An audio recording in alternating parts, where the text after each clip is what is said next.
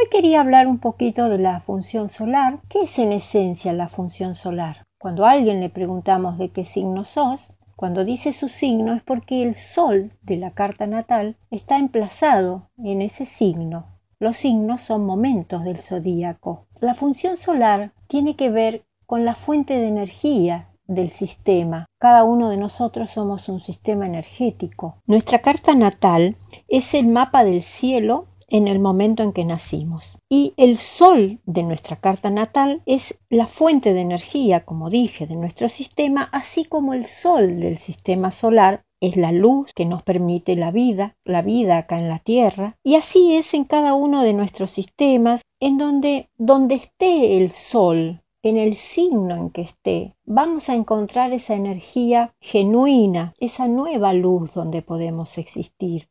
Es una energía que no tiene memoria, es el descubrimiento a través de determinadas temáticas, sensaciones, sensibilidad, de todo lo que ese signo en donde está el sol pueda ir materializando en nuestra vida.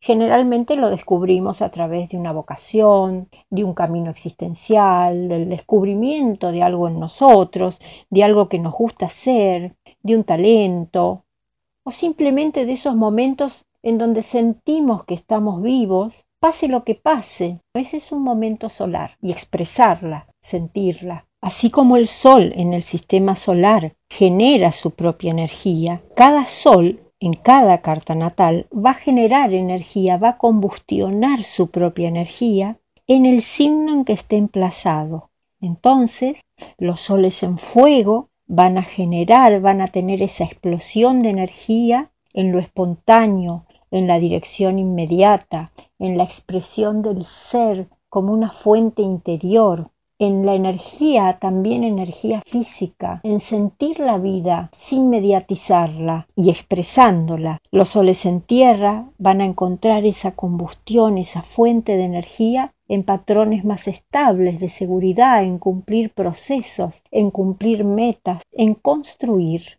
en tener una dirección que pueda ser observada en el tiempo y disfrutar de la vida, disfrutar los pequeños placeres y los grandes placeres, el cuerpo, la relación con la creación, la vida, las sensaciones. En estos aspectos de la vida los soles en tierra van a encontrar su fuerza y su dirección.